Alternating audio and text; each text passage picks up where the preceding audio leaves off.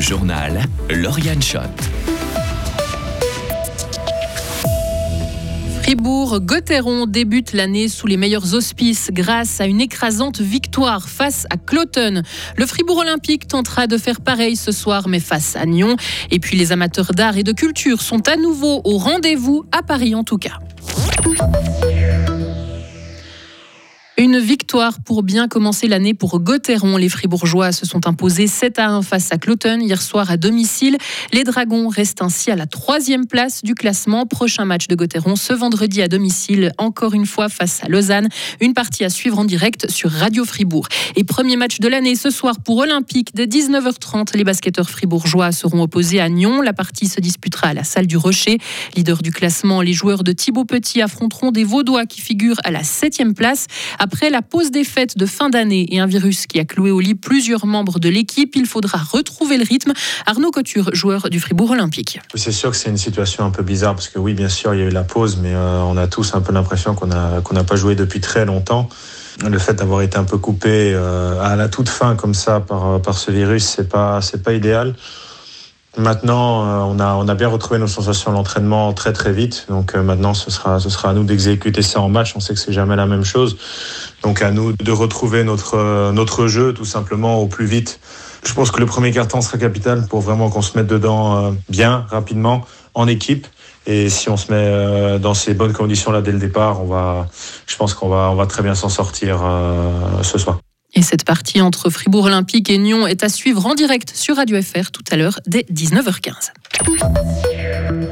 Dans le reste de l'actualité, une bijouterie cambriolée à Don Didier la nuit passée. Deux hommes ont brisé la vitrine de la boutique avant de voler des bijoux d'une valeur de plusieurs milliers de francs. Les auteurs sont en fuite. La police cantonale fribourgeoise lance un appel à témoins. Et l'auteur du braquage samedi dernier à la poste de la gare d'Yverdon-les-Bains a lui été arrêté. L'homme âgé de 69 ans est sans domicile fixe. Il a reconnu les faits. Il a été placé en détention. Le braqueur avait utilisé une arme pour se faire remettre de l'argent, principalement des rouleaux de monnaie. La majorité du butin a été retrouvée ainsi que l'arme utilisée qui était une réplique d'arme à feu. Les trains intercity et interrégiaux sur la ligne entre Brigue et Domodossola circuleront à nouveau normalement à partir de demain dans les deux sens. Des liaisons avaient été partiellement supprimées en raison d'une absence d'autorisation de l'Italie. Mais le ministère italien des Transports notamment vient de donner son feu vert au CFF pour circuler entre le Valais et l'Italie. En France, plus de 10 000 foyers sont privés d'électricité dans le Nord et le Pas-de-Calais. Ces régions ont été touchées par des intempéries et de nouvelles crues importantes deux mois après un premier épisode dévastateur. Le Nord est classé en vigilance orange crue, tandis que le Pas-de-Calais en vigilance rouge. L'Union européenne sanctionne le plus gros producteur de diamants russes, le groupe public Alrosa, et son PDG figure désormais sur la liste noire des entités et des personnalités frappées par des sanctions dans le cadre de l'invasion russe en Ukraine. Des sanctions qui prévoient essentiellement un gel des avoirs et une interdiction de séjour sur l'Union européenne.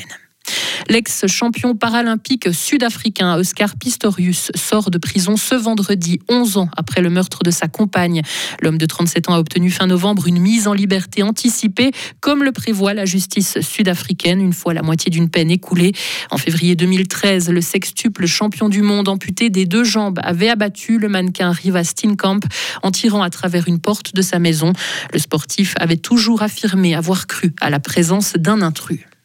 Et enfin, quatre ans après la pandémie de Covid, les grands musées parisiens ont fait le plein l'an passé. Certains ont battu des records de fréquentation alors que d'autres ont retrouvé leur niveau d'avant Covid.